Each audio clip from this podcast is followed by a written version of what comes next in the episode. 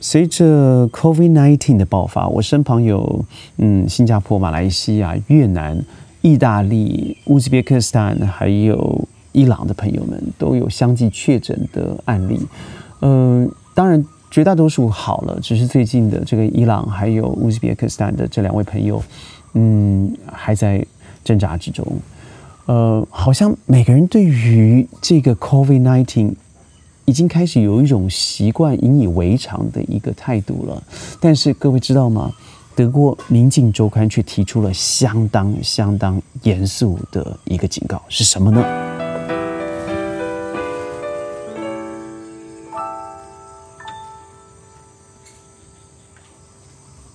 欢迎各位加入今天的宣讲会，我是轩。宣讲会每天十五分钟，在云端和你分享世界的大小事。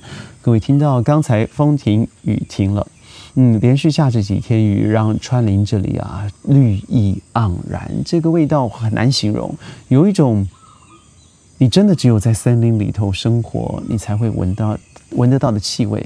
而每次洗着冷水澡，虽然天气越来越凉啊，嗯，你会觉得通体舒畅。难怪我妈。每次洗澡的时候，即使在冬天，还是洗冷水，嗯，真的非常舒服。各位不打不妨可以试试看。呃，德国《明镜周刊》这一次在封面做了一个标题：Das bin nach mir ich。呃，对于新冠疫情之后的叫做 Long COVID，也就是长期后遗症的观察。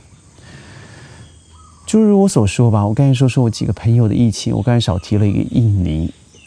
嗯，我先说一下，我最早身旁发生的 COVID 感 COVID 感染人，他是我新加坡以前同样公司的朋友的妈妈，她是意大利人，她住在意大利，她妈妈在新冠疫情第一波的时候就感染，而不幸的在两个月之内过世了。当时我记得还没有提到呼吸器的事情，她告诉我说呼吸困难，然后无法说话，呃。心肺功能非常低，而且觉得肺部非常的瘙痒。那时候我们才知道，那叫做玻璃呃组织组织玻璃化。所以那时候过去了第一波，后来意大利进行控制，而我身旁相继确诊的又出现了最近的 Delta，也就是在伊朗的朋友，他是我的同事的母亲。他的状况是呼吸非常的困难，他必须消耗大量的纯氧气，所以在医院里头待了四周。嗯，在第四周的时候，嗯，状况非常一度危急哦，现在还在加护病房里头。以马来西亚为例的话，现在我们的政府宣布，在 ICU 的部分是百分之一百五十的 overloaded，而在普通的病房现在已经开始拒收。呃，病患，因为如果你要进来，你必须要自己携带制氧气，因为政府已经无法提供。在这一连串的灾难，各位可以看到，在 COVID-19 所袭击的地方，它所造成的医疗的崩溃啊，民生的彷徨，那绝对不是用数字可以去衡量的。它所带带来的灾难性的毁灭，绝对不是疫情前。我认为更恐怖的将是疫情后。嗯，这个我说说这个乌兹别克的朋友，他居然开玩笑似的说，他们就以一个呃全民感染的方式，得到最后，嗯，全部达到了一一个疫情的平衡。也就是说，我们每个人都得了病，然后好了，那这样子就群体免疫了。我还是要再说一次啊，群体免疫这概概念并不是出现在人类身上，而是出现在动物、禽兽。这个我们多半是 vet 兽医所提提出的，在譬如说，呃，口足病了在牛只啦、群这个鸡禽啦，得到了这个流感了以后，他们所达到的一个群体免疫。没想到在这个世纪，我们放在人类史上了。对的，而我印尼的朋友更夸张的，我记得他告诉我说：“啊，轩，你打完了 A Z 两两两剂了，是不是？”我那时候打了一剂，我告诉他说打了一剂，他说：“你知道吗？我们村里头啊，已经来了大概可以有一千剂哦。”我说：“那一定很快抢光，一千剂哪有什么用？”他说：“没有哎，我是第一个去试打的。”我说为什么你施打？他说因为你叫我施打。我说那其他的人呢？他说他们都认为，他们如果呃去打的话，它会打入不知名的病毒，要让你更快的老化和死亡。这是一种人口削减上的阴谋。同样的讯息，我们在美国也听到，尤其是支持共和党的人，他们说政府呢，透过呃 COVID-19 的疫苗，不论是 BNT、AZ、Moderna，就是要注射晶片到你的身体里头，然后偷取你个人的移动行为，然后身体资讯等等，非常荒谬、反科学、反智商的一个说法。对。它一样的发生在了东南亚，尤其在偏远乡地区，包含了印尼。我们来谈谈吧，这些反智反科学的人们，你未来会遇到什么样的问题？不论是柳叶刀，不论是英国的 Natural，德国的明镜，呃，都提出了一个相当重要的。问题，也就是 Long COVID 未来的后遗症。我们不知道 COVID-19 什么时候结束。英国据说在八月二十三号将会宣布一个在呃七月十九号全体。解封、全面解封之后的大报告，因为我们都知道，在英国解封之后，呃，有两千多位科学家、医疗家所提出的一个严正的声明：千万不能解封，不能做这样自自私自利的事情。但是在英国的数据却是，呃，感染者减少了。呃，重症者减少了。当然，英国现在的覆盖率啊，第一季的覆盖率已经达到了百分之七十一点八九，这是今天的数字。我相信会持续的增加。虽然接种疫苗的意愿大幅度的下降了。但是很多医学家说，你不能看现在短期两周之内的数字表现，你必须要看长期之后的结果。所以我们密切期待吧，在八月二十三号的时候，在奥运结束之后，英国所发表的这一份论文会是怎么样？如果它真的是在大幅度解封，在人民达到了百分之七十的的的注射率啊疫苗的注射率之后，的确可以大幅度的解封。我相信对于整个欧盟应该是。疯狂庆典似的一个好结果，因为大家会大幅度的放宽，找到了一个啊疫情的出口，让生命自由可以恢复到常态的那个重要方式，也就是百分之七十，然后群体免疫。但是以现在来看，这还是遥遥无期的，尤其是各位可以看可以看到，世界七大洲，呃，有五大洲都是沦陷了。那在这五大洲里头，你可以看到人民的痛苦，水深火热。据悉啊，现在在长期后遗症里头，是几乎有百分呃十分之一百分之十的人会得到这个长期后遗症。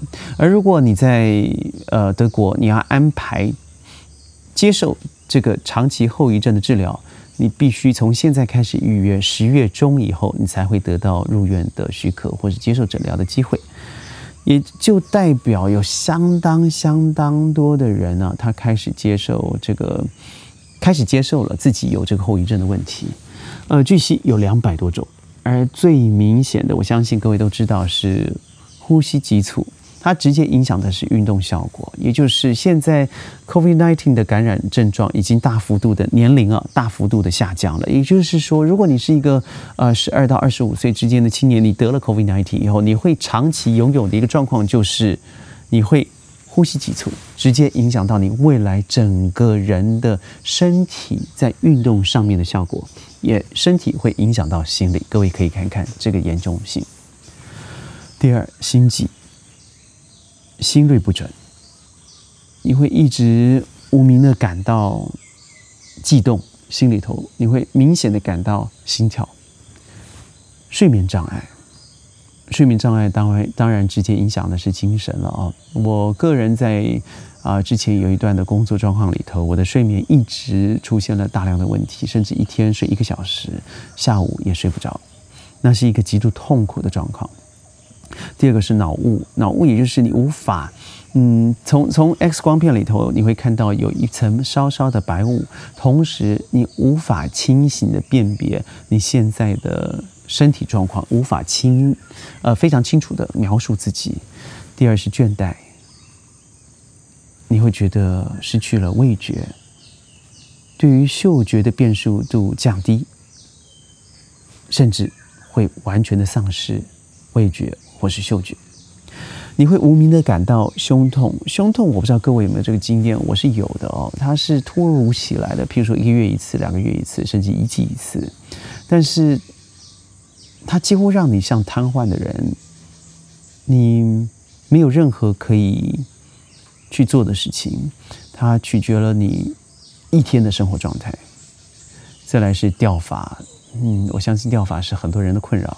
即使没有 COVID-19，人到了中年之后啊，在呃生活线上的困扰，男性的掉发问题是非常普遍的。而最近发发现的一个更严重的一个状况，就是智力上的受损。智力上的受损呢，分分别在三个重要的领域。第一个是推理。也就是我们说的逻辑关系、前后关系、因果关系、时间关系，这都是推理。第二个是 planning 计划，在计划上面，嗯，你没办法做到以前的可能百分之五十。你对于计划的前因后果失去了判断能力，你对于计划的周详细节失去了去阻绝、去事先呃思维、事后。去收场的一个能力，最后就是我说的解决问题的能力。你会失去了之前的经验和记忆会有相对的关系，你会失去了把经验做综合归纳的能力，也就是你失去了综合的解决能力，解决问题的能力。哇，我认为智力受损将会是一个致命伤。嗯。这个结果是美国霍普金斯大学所做的对照组哦，在一百人与一百人之中做了一个 COVID 前、COVID 后的测验，所归结出来的结果。那不论是我所说的睡眠障碍啦、心悸啦、失去嗅觉、味觉啦，我认为每一个 COVID 后的后遗症，几乎都是影响。终身的大事，所以现在能做的被动状态就是保护好自己。你一定要有医疗性的口罩，你一定要避免大幅度的群聚，你一定要遵守政府在现行规定之下可以给予你的医疗建议，而你一定要知道保护自己在先。